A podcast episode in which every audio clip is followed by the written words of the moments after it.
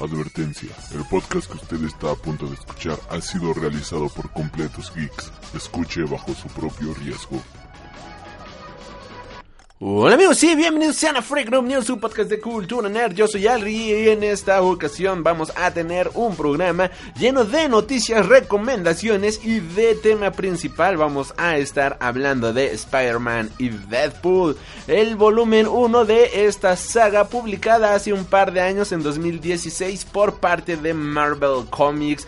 De igual manera en la sección de recomendaciones de cómics, en esta ocasión traigo un cómic completamente diferente a lo habitual, tomando en cuenta de que acaban de pasar el primer debate político aquí en México. Quiero eh, recomendar la historia de historia del el cómic, mejor dicho, de historias de un, un año cualquiera, un cómic este de cierta manera un poco político, es un cómic mexicano el cual se publicó hace ya seis años que pude conseguir en una feria de cómics independientes. La sección de noticias en esta ocasión de nueva cuenta no va a haber este ¿cómo se llama? Sección de Freak Cinema, tampoco vamos a tener este sección de Feel the Beat debido a que pues no ha habido eventos musicales y pues no ha habido buenas películas en el cine si somos muy honestos, o sea, no pienso ir a ver la nueva película de Eugenio Derbez para para para para ser muy honesto y la siguiente película que se va a estrenar viene siendo Han Solo, pero pues vamos a tener nuestro con todo de la película de Han Solo, por lo cual pues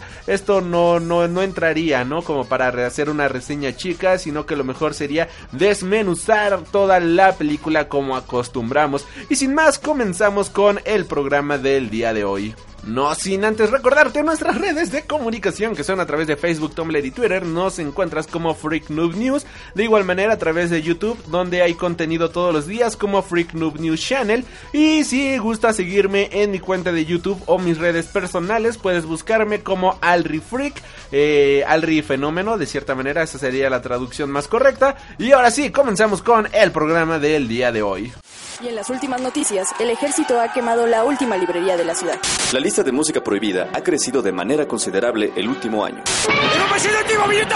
¡Oye, no! ¡Vamos a atacar! ¡Contra japonesa! ¡Chico su madre! ¡No, no! ¡Ah! ¡Seguimos informando para Freak News! ¡Ah! Transmitiendo desde la capital del imperio, Freak Noob News, lo último que queda. Y como bien mencionaba aquí al inicio del programa, en esta ocasión quiero recomendar el cómic de historias de un año cualquiera. Esto es un cómic mexicano creado por Jorge F. Muñoz y Rick Reyes. Y bueno, la hipnosis va de la siguiente manera. Pensemos en el proceso electoral de México en el 2012, en las cientos de marchas multitudinarias donde mientras unos gritaban consignas convencidos de que su causa era justa y al mismo tiempo policías que se trataban de mantener que trataban de mantener un orden impuesto.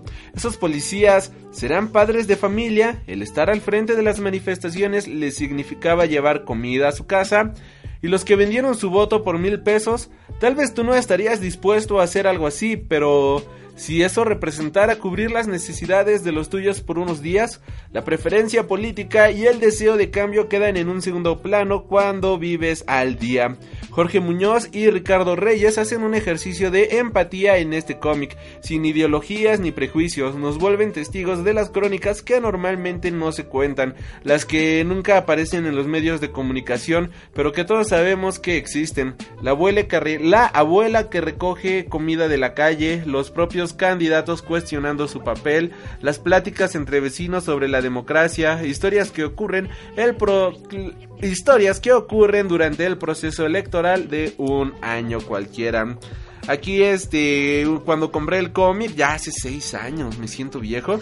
El autor, uno de los autores, Rick Reyes, me hizo un sketch aquí en una, en la contraportada, bastante chistoso, porque está Enrique Peña Nieto, dibujó a Enrique Peña Nieto diciendo, voten por el PG. Eh, los autores, pues leyendo de ellos, pues dice Jorge Fidel Muñoz Eh, Salcedo acá Yorco es un monero de la Ciudad de México, ganador de la beca para jóvenes creadores del Fonca en narrativa gráfica en el periodo 2012-2013. No estudió, pero acabó siendo un bagales y le dedica este libro a su esposa. Por otro lado, Rick Reyes, acá Soul Style, hace diseño gráfico, ilustración, cómics y rimas de hip hop, publica sus cómics personales en soulcomics.com y su trabajo profesional en rickreyesblog.blogspot.mx. El prólogo va de la siguiente manera. Todos tenemos nuestra propia versión de los hechos. En el mundo, miles de relatos ocurren a cada momento en las que se involucran un sinnúmero de personas. No existen héroes o villanos, cada uno de nosotros actúa según las circunstancias. Pensemos que en el proceso electoral de México 2012, en los cientos de marchas multitudinarias, donde mientras unos, bueno, como bien les decía, este, las siete historias que constituyen este cómic tienen estilos tan diferentes como los personajes que presentan. Ambos autores tienen ya una larga trayectoria tanto en el cómic independiente como en el comercial, vistos y eh, en el comercial, lo que les permite experimentar con técnicas y estilos narrativos poco vistos, y esto enriquece todavía más su valor del monólogo interno al humor o a la decepción amorosa. Ricardo y Jorge no caen en convencionalismos ni se limitan al momento de la narrativa gráfica. Sabemos que la información en estos tiempos es tan efímera como presionar una tecla y que la saturación de noticias invade nuestra vida de una manera agobiante, y es justo por eso que hace falta tanta y es por eso que hace tanta falta una perspectiva original como la que nos ofrece este cómic, testigo fiel de todo lo que nos ocurrió en un año electoral y que por desgracia parece que no cambiará en mucho tiempo.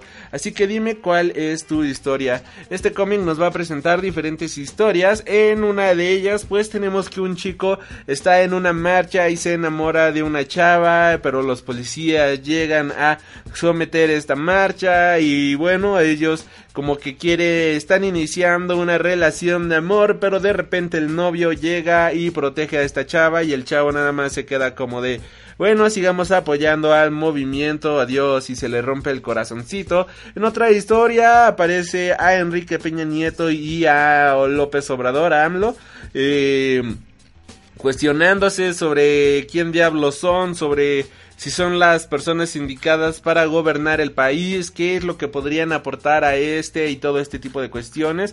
Un contexto bastante interesante de cierta manera. Por otro lado, tenemos a una viejita que está pepenando basura en los tianguis, que ahí está la pobre este como pues sufriendo, ¿no? Para tratar de conseguir comida y cómo lo lleva este a sus nietos y cómo no puede este seguir adelante hasta que un partido le dice que oiga, mire, este le damos una despensa y mil pesitos y nos da este su su tarjeta, ¿no? Su, su, su credencial para votar y ella pues no quiere porque ya está harta de esto, está harta de que nada cambie, está harta de la situación en México, pero al no tener absolutamente nada se ve obligada a hacerlo.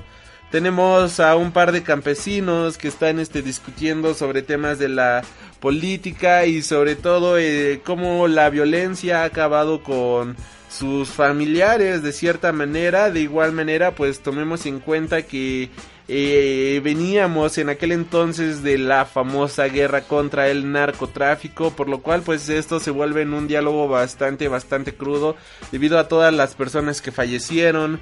Tenemos que uno de los policías viene siendo un este padre de familia que pues no quiere a sus hijos, que es una es un borracho, drogadicto, es una persona, eh, o sea, una basura completa de la sociedad, pero su hijo lucha por eh, tratar de defender la democracia y cosas por el estilo y se enfrentan en una marcha frente a frente, cada uno defendiendo sus diferentes puntos de vista.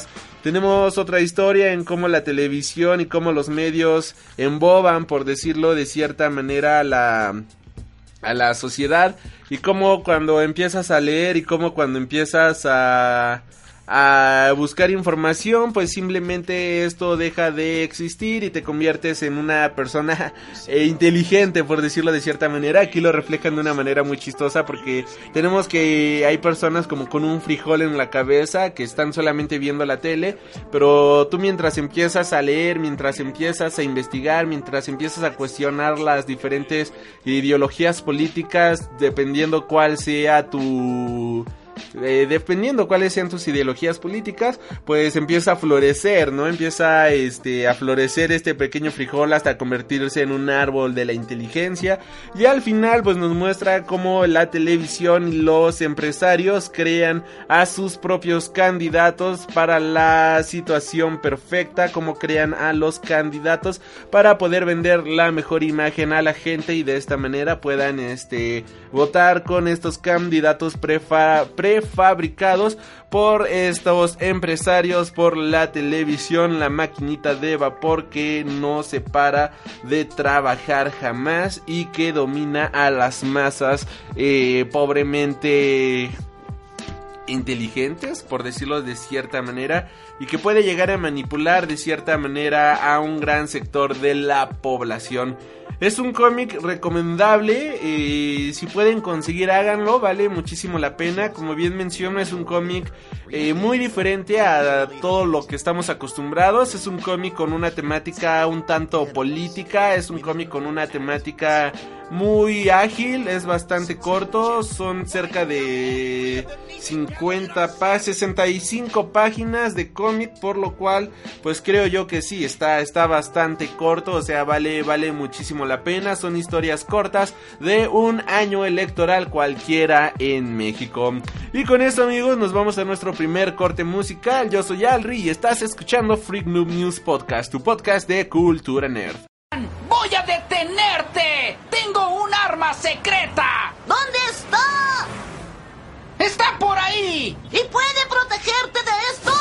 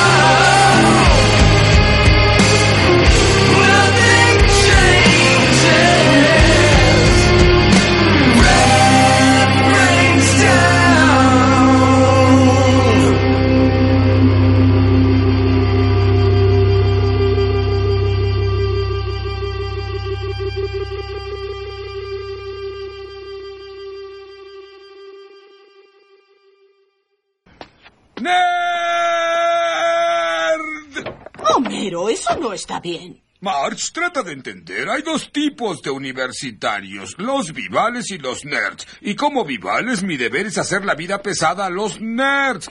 Oye, hermano, ¿viste a ese estúpido nerd? ¿Cómo dice? Y regresamos al Freak Noob News Podcast, su podcast de cultura nerd. Y acabamos de escuchar la canción de Red Red Dead Red Dead de Brand Taylor. Esto parte del soundtrack de Dark Knight Metal, el evento de DC Comics que acaba de concluir hace un mes. De hecho, ya el día de hoy, hoy que estoy grabando esto, salió ya este el No Justice número 3. Ya, eh, ya, ya, ya, ya mero acabamos con este igual evento que continúa después de Dark Knight Metal. Y bueno, esto es noticia. ¿Por qué diablos esto es noticia? Esto porque viene siendo algo bastante genial que no se había hecho antes, o al menos yo no recuerdo cuándo antes lo habían hecho. Que es, ah, no, sí, me acuerdo que en una mole, en una, este, la mole Comic Con, la convención de cómics de aquí de la Ciudad de México, y una vez presentaron un cómic que tenía su propio soundtrack con una banda mexicana, lo cual pues está bastante chido porque mientras vas leyendo el cómic, eh, vas escuchando el soundtrack o la música diseñada directamente para esta, para la historia, ¿no? Eh, DC Entertainment ha liberado el primer track de prometido acompañante musical del evento de cómics de Scott Snyder y Greg Capullo. Dark Knight Metal no estaría completo sin algo de heavy metal. DC Entertainment y Warner Bros. se mantienen fieles a la promesa de un soundtrack para este evento con el lanzamiento de la primera canción de esta banda sonora, Red Dead. El track está disponible en Spotify y Apple Music. El soundtrack de Dark Knight Metal fue anunciado en octubre de 2017, el cual sería un acompañamiento para la historia en cómic de Scott Snyder y Greg Capullo, y Tyler Bates, compositor de películas como 300, Guardians of the Galaxy, Watchmen y Deadpool 2, así como un antiguo guitarrista de Marilyn Manson, sería el encargado de hacer la música de este lanzamiento. Red Dead es interpretado por Brain Taylor, baterista y co-vocalista de la banda de Mastodon. Bates toca la guitarra, mientras que el coproductor de la banda sonora, Michael Isondo, toca el bajo con Gil Sharon de la banda Dylan Escape Plan en la batería. Por supuesto, los lectores de cómics notarán que el nombre de la canción deriva de una de las series premuras de Dark Days, The Road to Metal, de Red Dead. Red Dead, ah, qué nombre tan complicado. Es una amalgama Red Dead o La Muerte Roja es una amalgama malvada entre Batman y The Flash. La Muerte Roja está disponible en streaming y ya se encuentra a la venta en diversas plataformas. Al momento no hay información de cuándo estará disponible el resto del soundtrack. El, el recopilatorio en pasta dura de Dark Knight Metal está la, estará a la venta a partir del 6 de junio de 2018 y Dark Days The Road to Metal ya está a la venta en tiendas de cómics y descargas digitales.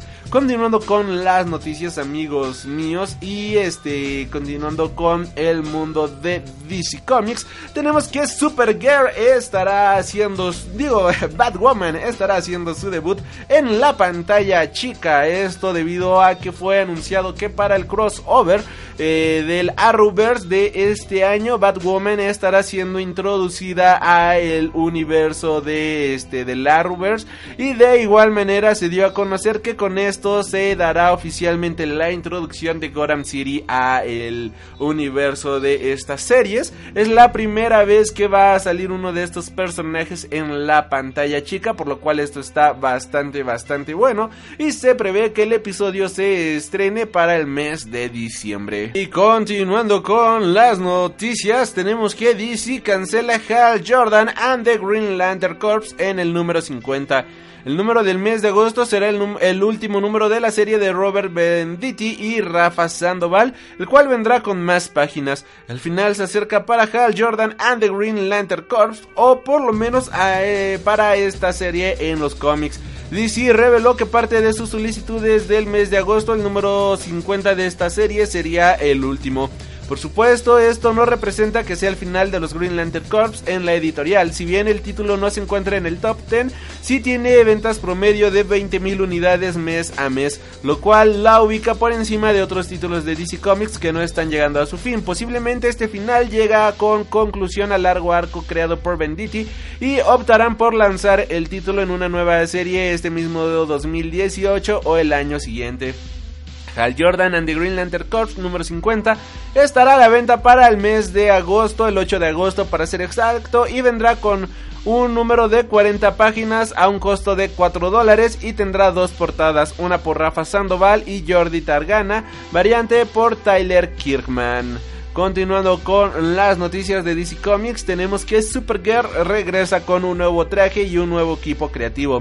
Supergirl se suma a las nuevas publicaciones de DC Comics, pero en vez de tener una nueva serie regular, su título de la era Rebirth reanudará publicaciones. DC Comics, en un movimiento poco usual, reanudará las publicaciones de Supergirl presentando un nuevo equipo creativo y un traje, hay un nuevo traje al personaje, retomando los eventos de Supergirl número 20 del mes de abril del 21, el número 21 estará a la venta en algún punto del mes de agosto. Mark Draco y Kevin Maguire velarán por el título, el cual servirá como tie-in para el nuevo trabajo de Brian Michael Bendis en los cómics de Action Comics y Superman. Luego de los eventos de la miniserie Man of Steel, Supergirl se centrará en una búsqueda cósmica de Kara Danvers para encontrar respuestas ante la nueva amenaza de Rogol Saar, el personaje presentado en la participación del Action Comics número 1000 de Bendis y Jim Lee. Como parte de este nuevo trabajo, Supergirl tendrá un nuevo traje, el cual fue diseñado por el artista español Jorge Jiménez, y Andreico aseguró que la llegada de la nueva indumentaria será explicada, ya que cumplirá un propósito dentro de la historia en estas aventuras del espacio, pero apuntó que no será un cambio permanente. El traje este, tiene algunos toques de negro bastante interesantes y se ve completamente badass y muy moderno el traje que actualmente está teniendo la grandiosa Super. No, Power Girl, Super Girl. Dios, ¿qué me pasa el día de hoy? Continuando con el mundo de los cómics de DC Comics, Super Sons estarán de regreso en una nueva maxi serie. Adventures of the Super Son no solo traerá de regreso a Damian Wayne y John Kane, sino también al escritor Peter J. Tomasi. Puede ser que Super Sons haya sido cancelada, pero Superboy y Robin regresarán en una nueva aventura este próximo verano. Michael Schelling, director de publicidad de DC Comics, anunció a través de Twitter que Peter J. Tomasi escribirá la maxi serie de 12 números Adventures of the Super Sons, la cual estará a la venta a partir del 1 de agosto del 2018. Al momento se desconoce quién el arte para estos nuevos cómics. Esta nueva serie desprende de los títulos Superman y Super Sons, ambos escritos por Tom Macy, con arte de Patrick Gleason y Jorge Jiménez, de manera respectiva, y los cuales tuvieron como protagonistas a los hijos de Clark y Bruce Wayne, John y Damian. Pese a la enorme popularidad del título, Super Sons concluirá, de hecho ya este salió el día de hoy, en el número 16 de la serie. Continuando con las noticias, damas y caballeros. Ahora del lado de, digo, de Marvel Comics tenemos la primer eh, hipnosis oficial de Avengers 4. Así que si no quieren conocer esta hipnosis que puede ser considerada spoilers para algunos, pues adelántale un uno o dos minutitos al programa.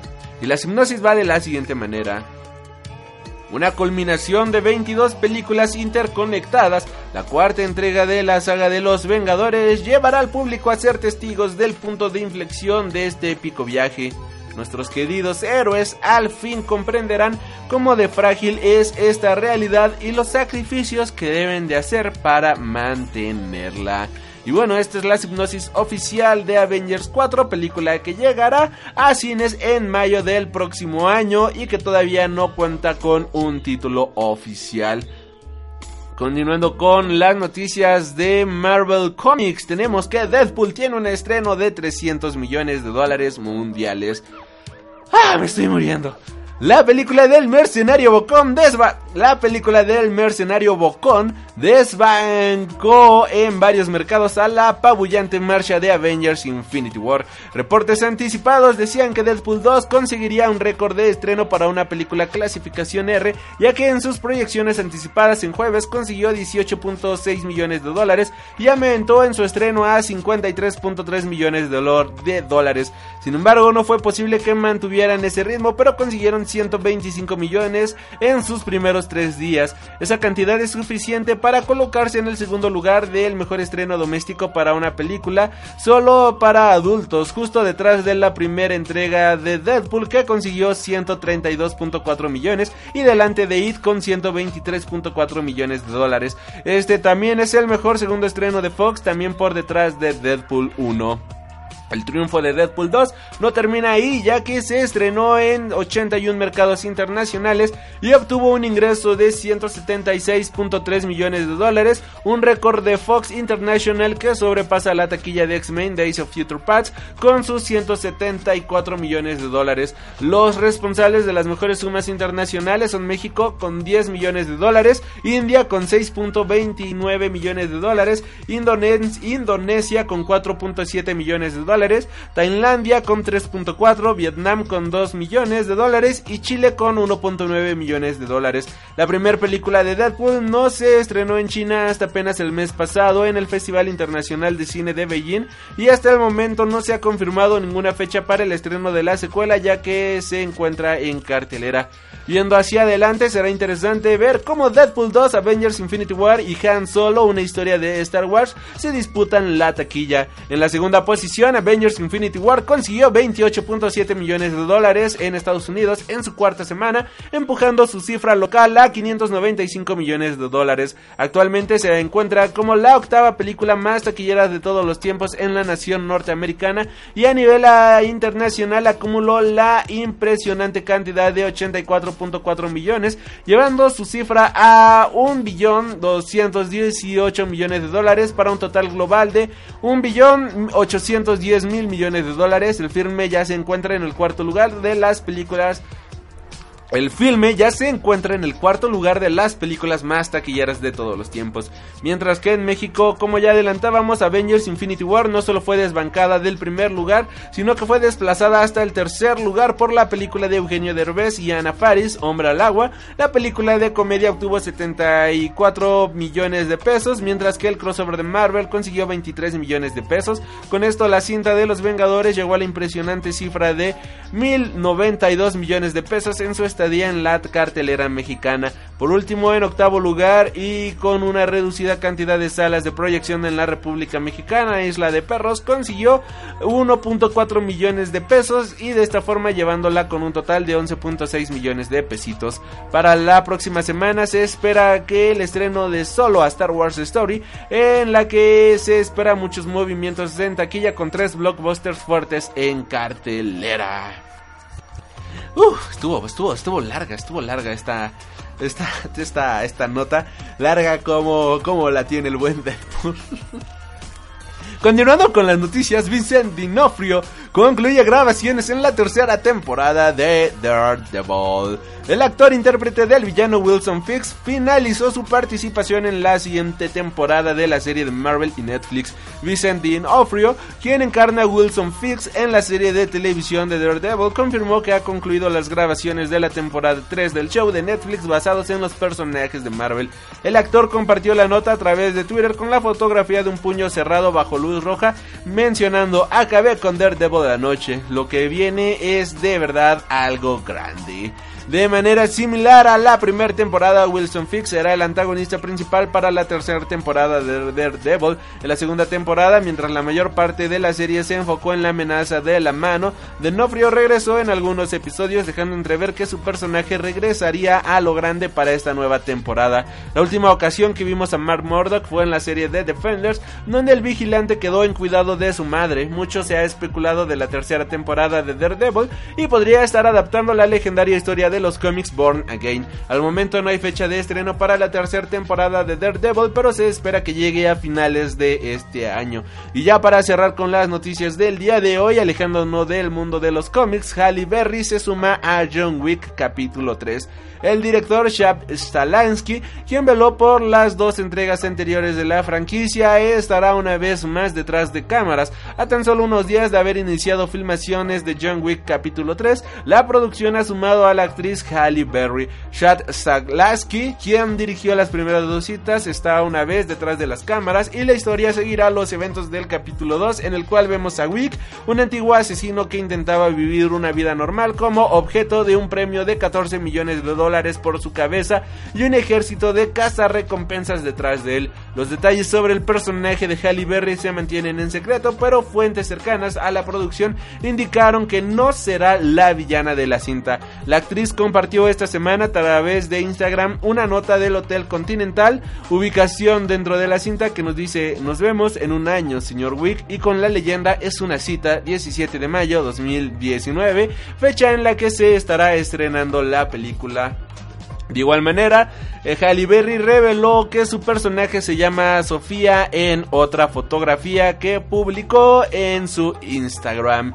Y con esto acabamos las noticias del día de hoy. Nos vamos a nuestro segundo corte musical y regresamos aquí a Freak Noob News Podcast, tu podcast de cultura nerd. ¡El ojo de un invasor alienígena! ¡Mentiras! ¡Mentiras! ¿Nunca han oído hablar del ojo rosado? Es una enfermedad humana.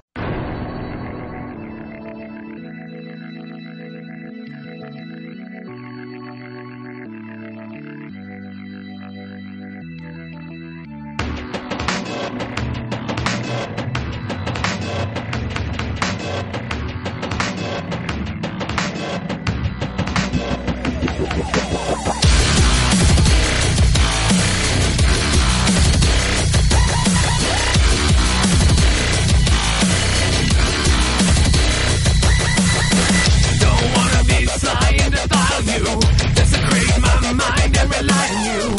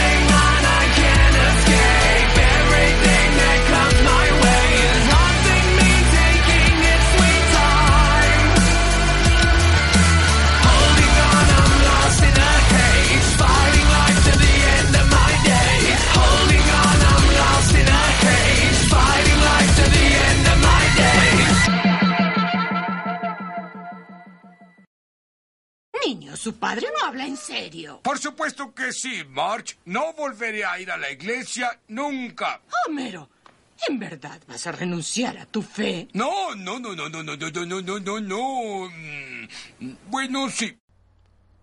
Y regresamos al Freak Noob News Podcast, su podcast de cultura nerd.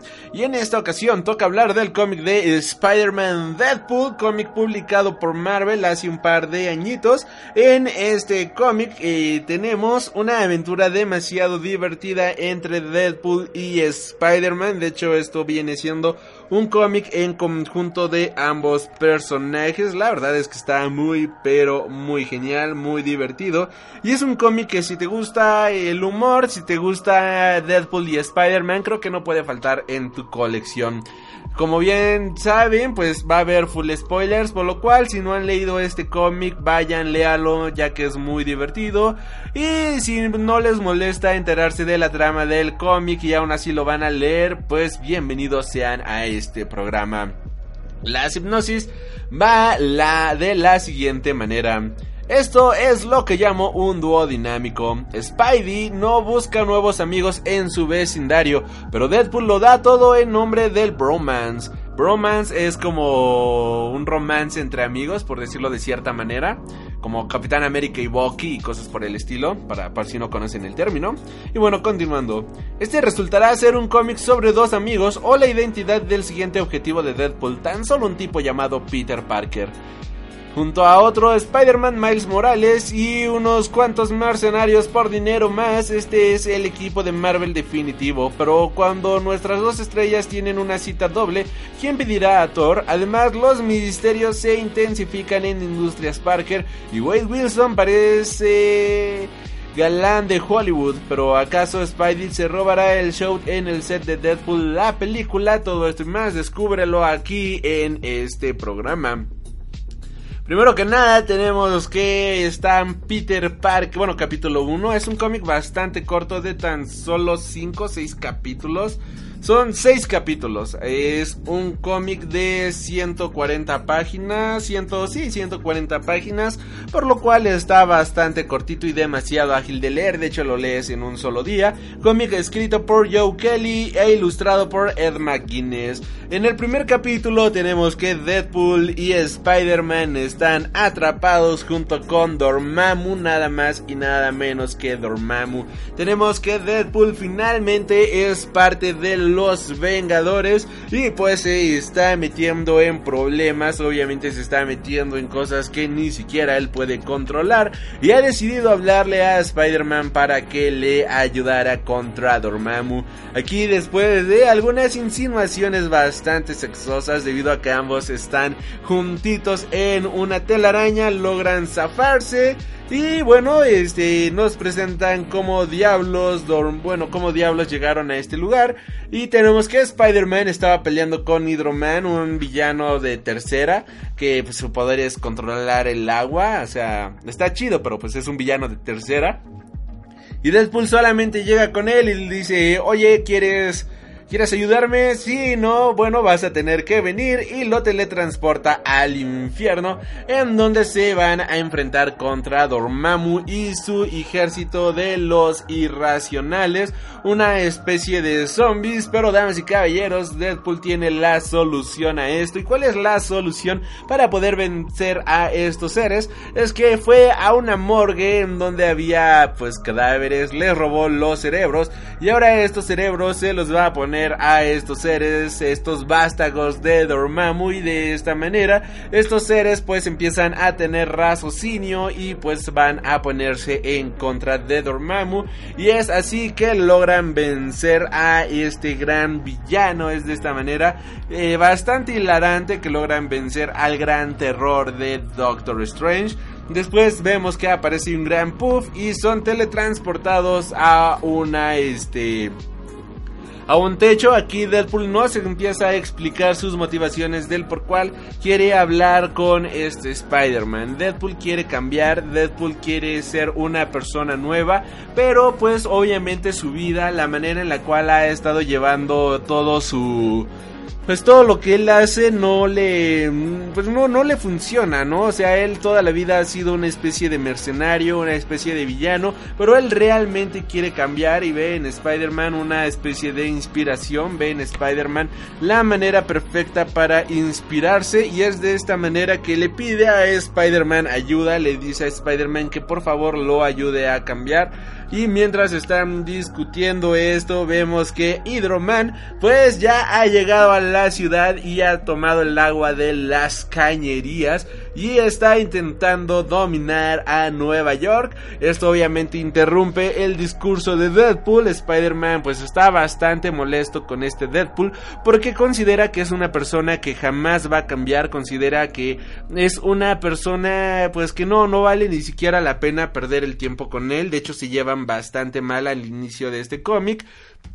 Spider-Man solamente le pregunta de, oye, ¿qué tal funciona tu factor de curación? A lo que este Deadpool dice, pues bastante bien, y oye, ¿y tienes bombas incendiarias? Y este Deadpool es de, eh, no me gusta hacia dónde estás llevando esta conversación, y eh, bueno, Spider-Man agarra las bombas incendiarias y avienta junto con él a Deadpool ahí al Hydro-Man, logran este, evaporarlo de cierta manera, y vemos como Deadpool pues termina partido a la mitad, tal como vimos en la película de, de, de Deadpool 2, cuando Juggernaut lo parte en dos, pues más o menos así.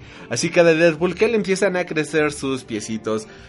Eh, le dice a este Peter, a este Spider-Man, de hecho Deadpool no sabe que Spider-Man es Peter Parker, le dice que en serio que él quiere cambiar, pero que también se quiere acercar a él porque él considera que su jefe Peter Parker es un genio, un científico malvado y que lo tienen que detener y como Spider-Man es guardaespaldas de Peter Parker, quiere acercarse a él para conseguir su ayuda, quiere acercarse a él para de esta manera poder derrotar a Peter Parker juntos. Este Spider-Man obviamente lo rechaza, manda al sacrosanto carajito y vemos como Deadpool regresa al infierno donde estaba Dormammu. Y vemos que está discutiendo con él, pero damas y caballeros, realmente no era Dormammu, era un actor el que, el que estaba fingiendo ser Dormammu. Y este Deadpool le pagó dinero para que pudiera aparecerse como Dormammu y de esta manera crear un vínculo con Spider-Man y así ser este y así ser socios. Deadpool está tratando de hacerse amigo de Spider-Man junto con una aplicación de moralidad que le dice si ser un héroe, si ser un asesino o la manera en la cual actuar. Este Deadpool pues sigue muy convencido de que puede convencer a Spider-Man de que sea su socio y de esta manera poder acercarse a Peter Parker y poder matarlo. En el segundo capítulo tenemos que este Deadpool pues está enamorado de una sucubo que viene siendo una especie de eh, alma infernal por decirlo de cierta manera, un espectro. Y por eso tiene una gran facilidad para entrar al infierno. Por eso es que él está en este. En este mundo subterráneo. Por decirlo de cierta manera. En esta alternativa de la realidad en la cual pues vive lo peor de la sociedad y vemos como él está bastante confundido y que tiene sus dudas sobre si realmente Peter Parker es malo debido a que Spider-Man es un buen chico y que él nunca defendería a un asesino, él jamás defendería a un científico loco como lo vendría siendo Peter Parker. Peter Parker pues en este momento todavía tiene Industrias Parker y este Vemos que tiene sus juntas, cosas por el estilo, cosas aquí un poco godines, la verdad sin mucha relevancia. Y después vemos que Deadpool no se cansa, Deadpool no se ha cansado y no tiene este el teléfono de Peter Parker, por lo cual pues va a tratar de llamar su atención y qué es lo que se le ocurre para llamar la atención de Peter Parker, empezar a abrazar a la gente de Nueva York para de esta manera poder llegar a Spider-Man. Mientras él está abrazando a la gente, que de hecho mencionan de, oye, eh, nos llevas abrazando más de 15 minutos, por favor, este, haz algo. Y él dice, no, no me voy a ir de aquí hasta que llegue Spider-Man, llega Miles Morales, el nuevo Spider-Man, le dice, ok, yo soy Spider-Man, ya, por favor, déjalos ir, si quieres algo que discutir, pues hazlo conmigo. Después le dice, no, tú no eres el verdadero Spider-Man, tú solamente posiblemente eres un clon. Spider-Man tiene demasiados problemas con los clones, haciendo referencia a la saga del clon de los años 90, de los años 2000, de hace un par de años. De hecho, acaba de terminar una nueva saga del clon llamada Clone Conspiracy. Y este Deadpool dice, pues Peter Parker, digo, Spider-Man tiene dema... Ah, ya le pegué el micrófono. Spider-Man tiene serios problemas con los clones, un muy buen chiste. Y bueno, eh, Miles Morales le marca a Spider-Man, le dice, oye, tenemos un problema, hay alguien que está secuestrando a las personas, pero los está abrazando de cierta manera. Está bastante raro este asunto porque no le está haciendo daño a absolutamente nadie, pero tampoco los está dejando ir, no los está dejando de abrazar hasta que aparezcas. Ya llega Peter Parker, llega obviamente el verdadero Spider-Man empiezan a discutir, pero mientras empiezan a discutir llegan los duendes verdes, llega Norman, llegan absolutamente todos, comienzan a destruir la ciudad. Y este Deadpool se saca de onda, vemos que este Miles Morales y Spider-Man están pues completamente sacados de onda. Y vemos cómo se dan cuenta y Deadpool pues empieza a actuar de una manera extraña, de hecho trata de detener a Spider-Man de atacar al al duende verde y le, le, le, dicen, ah, debí de haber suponer, debí de suponer esto, este, te envió el duende verde, tú no tratas de ser un héroe, solo tratas de acercarte a mí para tratar de matarme, siempre te vendes al mejor postor, eres una basura humana y no sé qué. Deadpool toma su carro, su eh, Dead Car, su Deadpool Car. Y bueno, les da un buen manazo a los dos y de esta manera pues se dan cuenta de que ambos fueron este, infectados por Misterio, quien les metió algunas alucinaciones que les hacía ver a el duende verde. Se dan cuenta de que pues realmente no había nada, no había peligro y que de hecho empezaron ellos a atacar a civiles y Deadpool y Spider-Man dice, oye, acabas de evitar que matemos a estas personas, acabas de salvar el día, creo que de verdad estás tratando de cambiar, creo que de verdad hay algo en ti que, que posiblemente sea verdad que quieres cambiar, así que te voy a poner atención. Dice, pero esto es obra de Misterio, encuentran a Misterio. Y Spider-Man dice, ok, por favor vamos a poner las cosas en orden. Tienes que ponerte serio porque las cosas se van a poner demasiado tensas. Conociendo a Misterio, pues las cosas van a empeorar en cualquier momento. Deadpool lo que agarra es con su carro atropellar a Misterio. Y Spider-Man dice, eh, él no puede ser el verdadero misterio, no es tan fácil de vencer. Y vemos como Deadpool le empieza a dar respiración de boca a boca, vemos como Deadpool le empieza a dar eh, respiración eh, RCP y dice, ok, él es el verdadero misterio. Realmente vencimos a misterio de esta manera tan fácil. Y Deadpool empieza de, uno, dos, tres, oh por favor, no te mueras, no te mueras, ahora soy un vengador y ya no quiero matar a las personas, ya no quiero matar a la gente, por favor, no te mueras. Uno, dos, tres, y está brutal de de verdad me, mató de risa la manera en la cual Spider-Man se estaba preparando para una pelea completamente épica contra Misterio. De hecho, no sé si di la nota, pero ya tenemos actor para Misterio, eh, el nuevo villano de la segunda película de Spider-Man Homecoming. Y si lo vencen de esta manera, tan solo atropellándolo, va a ser la cosa más divertida del maldito mundo. Continuando con esto, pues tenemos que los paramédicos dicen que si Deadpool no le hubiera dado RCP, pues este Misterio hubiera muerto prácticamente. Mencionan de que él no la hubiera contado y que prácticamente Deadpool le salvó la vida. Y se dan cuenta que era el verdadero misterio y Spider-Man pues empieza a confiar lentamente en este en este Deadpool y bueno le dice sabes qué te voy a dar mi número no lo tenías pero si necesitas algo márcame por favor. Estaban ahí en Industrias Parker y bueno Spider-Man se va y este Deadpool dice claro que sí este no te preocupes nos vemos Dice, pero antes que nada voy a investigar un poquito aquí para ver si la persona que me contrató tiene razón con, con respecto a que Peter Parker es un maldito genio loco, un científico malvado. entra a Industrias Parker y vemos que están experimentando con una persona. Vemos que están experimentando con un este con un vagabundo y Deadpool dice, "Ok, ok, esto esto no se va a quedar así. Vemos cómo se enoja bastante y comienza a matar a estas personas. Por otro lado, vemos que en una cabaña pues hay un ser, un ser completamente extraño, una un ser pálido con un casco bastante badass que dice ja ja ja ja, las cosas van saliendo como lo planeaba, o sea, frase de villano cliché. Para el capítulo 3 tenemos que Deadpool pues está convencido después de lo que ha visto de que Peter Parker e Industrias Parker vienen siendo eh, malas para la sociedad. Deadpool se da cuenta de que de que él está en lo correcto, se da cuenta de que él eh, la, las personas que lo contrataron pues realmente están en lo correcto para querer matar a Peter Parker debido a que él es una mala persona. Y va a este. a donde está Peter Parker. Peter Parker está junto con este Beck, o sea, con este misterio. Quien pues le está. Eh, están teniendo como una especie de conversación. De cierta manera. Llega Deadpool con.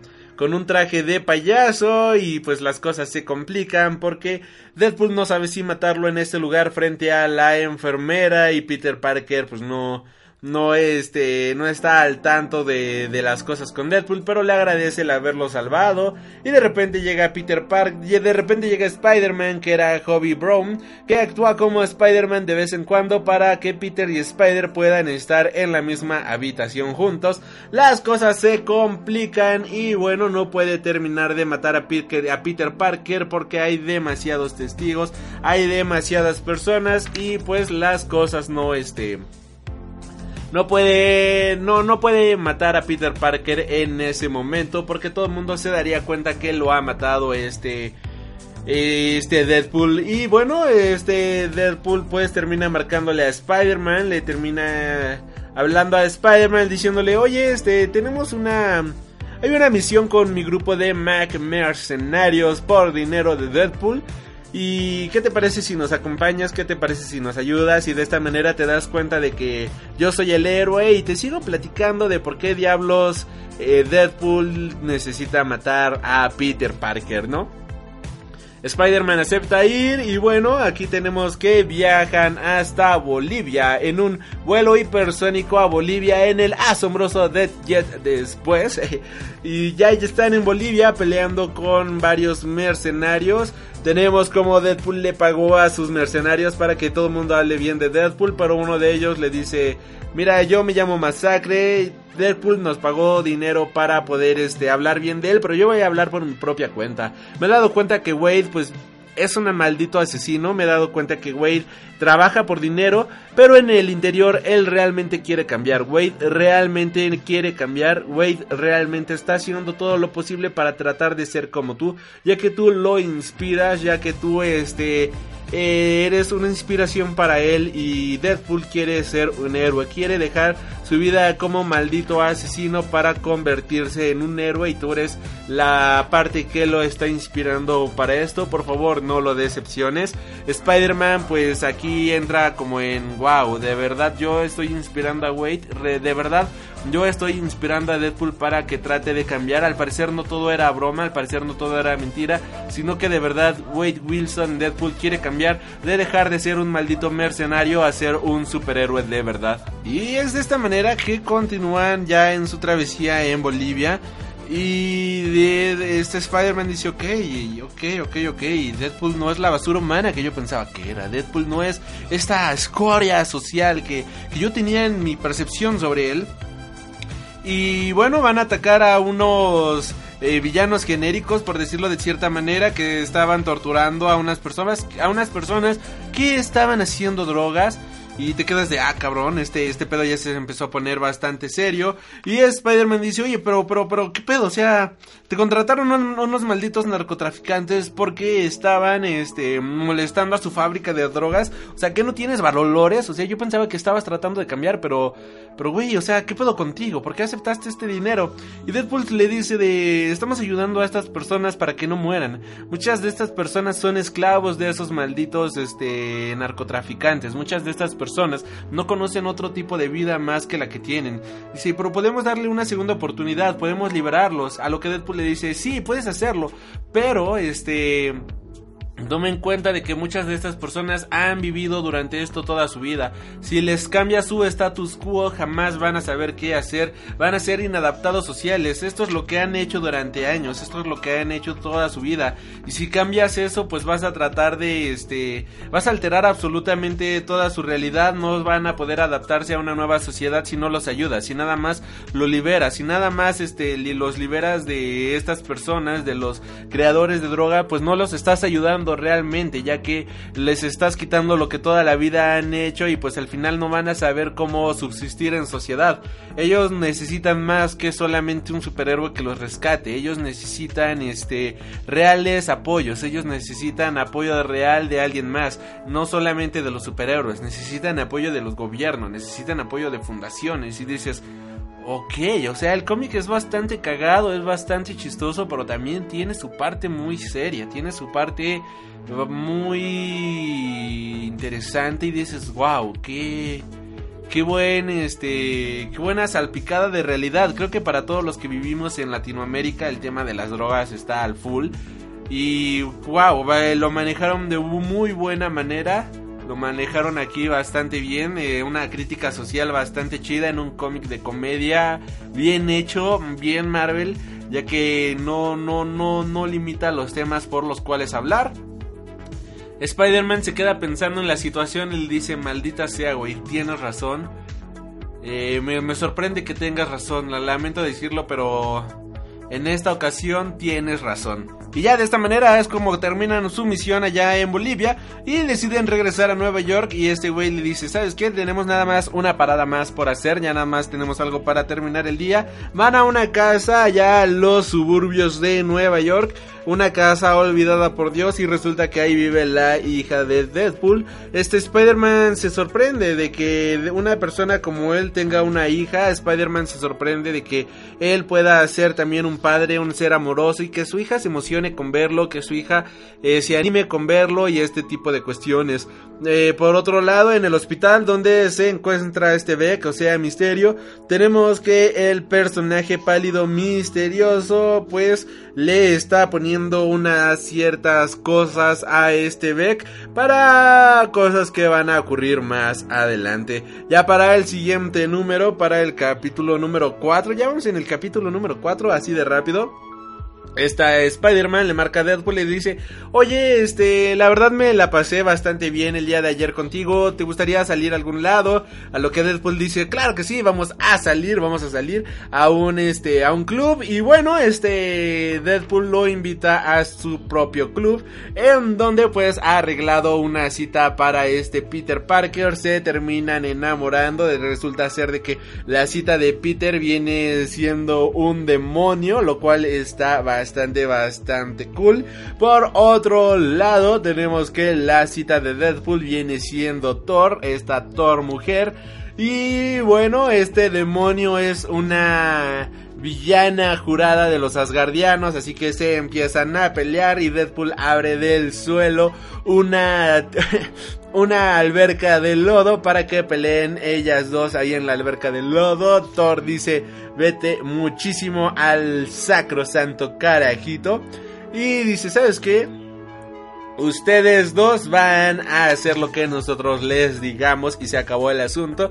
Y bueno, empiezan a bailar en calzoncillos este Deadpool y Spider-Man, algo bastante cagadísimo. Y lo describen de la manera más épica posible. Mencionan y fue escrito en los libros de Thor sobre una batalla gloriosa contra un demonio despreciable y la tregua que hicieron durante un breve periodo de tiempo, celebrada con un espíritu de camadería entre enemigos que no se había visto desde los tiempos anteriores a las guerras de hielo en que un enredado travieso y un amo de la locura con cicatrices bailaron para beneplácito de las guerreras presentes con soltura temeraria. Nunca hubo una celebración de batalla tan gloriosa como esa en los nueve reinos. Durante siglos se contaron las historias y se repitieron con ánimo sobre el baile de Spider-Man y Deadpool en un jueves bendito llamado Noche de Chicas en el reino de Midgar. Y bueno, tenemos como Spider-Man y Deadpool están bailando de la manera más sexy y ridícula posible. Están muertos de la risa, se están cagando de risa al final del día. Y bueno, este Deadpool se despide de Spider-Man, pero recordemos que Deadpool está convencido de que Peter Parker es una amenaza, así que va en la madrugada al departamento de Peter Parker. Va ahí en la mañana y le dice, oh, eres tú Deadpool, este... ¿Qué onda, carnal? ¿Cómo estás? Y Deadpool solamente le dispara a Peter Parker y literalmente lo mata. Y te quedas de, ¿What the fuck? Deadpool acaba de matar a Peter Parker. Y con esto entramos al capítulo número 5 en el que Deadpool, bueno, que Spider-Man, pues está en una especie de paraíso. De hecho, está con Madame Web. Y este Deadpool tomando en cuenta de que su novia era este un demonio pues ya está en el infierno esperando a Deadpool. Le menciona a una de las personas que torturan las almas de, oye, Peter Parker no ha llegado. Dice, pues es que no tenemos ninguna cita para Peter Parker. De hecho, este, no está programado para el día de hoy que llegue ningún Peter Parker. Así que, ¿qué diablos? ¿De, qué diablos estás hablando?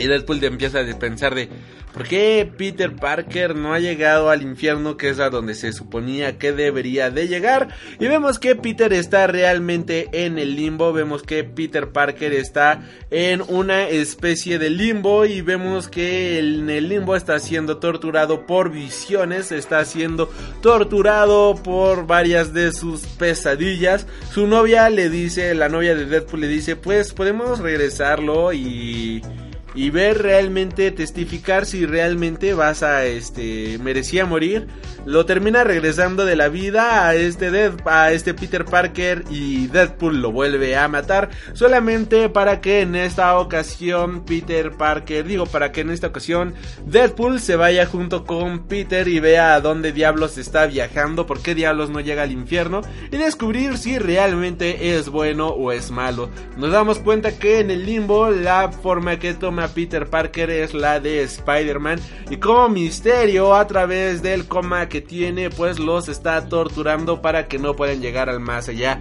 Recordemos que en varios cómics, en una saga de cómics anterior a este, Deadpool estuvo enamorado de la muerte y vemos como ahora que Deadpool viajó junto con este Peter al limbo, pues se encuentra muy cerca de la muerte y pues ella le dice que es un desgraciado por viajar a esta tierra tomando en cuenta de que no se pueden tener a ellos mismos. Vemos cómo aparece Mephisto, el, el amo y señor del inframundo y de esta manera como pues empieza a torturar psicológicamente de cierta manera a este Peter Parker mencionándole de que él sabe quién diablos es, él sabe su verdad y cosas por el estilo. Mientras esto está ocurriendo, Deadpool se da cuenta de que Peter Parker realmente era una persona buena, se da cuenta de que Peter ha hecho demasiado buen, bien y que no ha ido al infierno por lo mismo. Él es una buena persona, él es un muy buen humano y que las personas que lo contrataron para matarlo pues eran personas malas y ahora va a cargar su ira contra ellos. Nos damos cuenta de que pues regresan a la vida a Peter Parker y este Deadpool le deja una cartita diciéndole, ah, lo siento, te maté dos veces solamente para asegurarme de que eras la persona en quien yo creía y pues de verdad lo siento mucho, perdóname.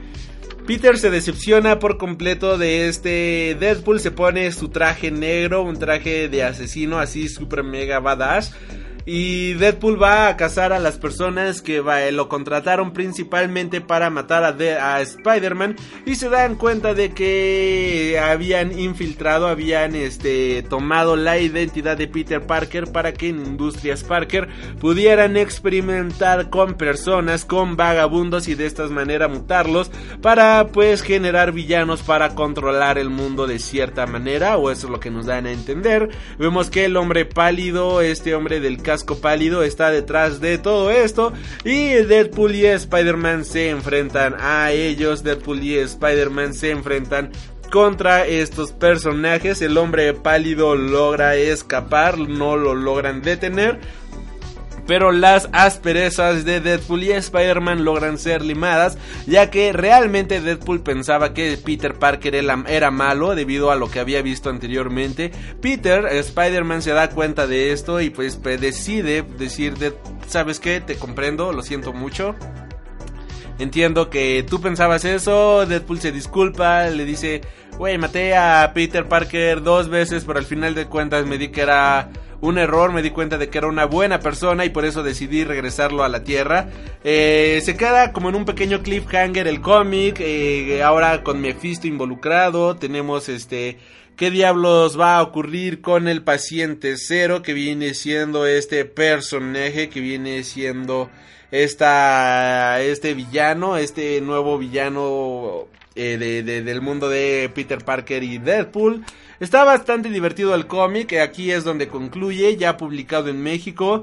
Esperemos próximamente salga el volumen 2, ya que pues es una historia bastante corta, bastante amena. Y ahora que salió la película, pues viene siendo un muy buen complemento para conocer más historias sobre Deadpool. Y bueno, hasta aquí el programa del día de hoy, espero que les haya gustado. Yo soy Alri, de ser así te invito a suscribirte y dejar tus valoraciones si estás escuchando esto a través de iTunes o dejar tu manita arriba si estás escuchando esto a través de iTunes te invito a compartir el programa para poder llegar a más personas y nos estaremos reencontrando. Hasta la próxima.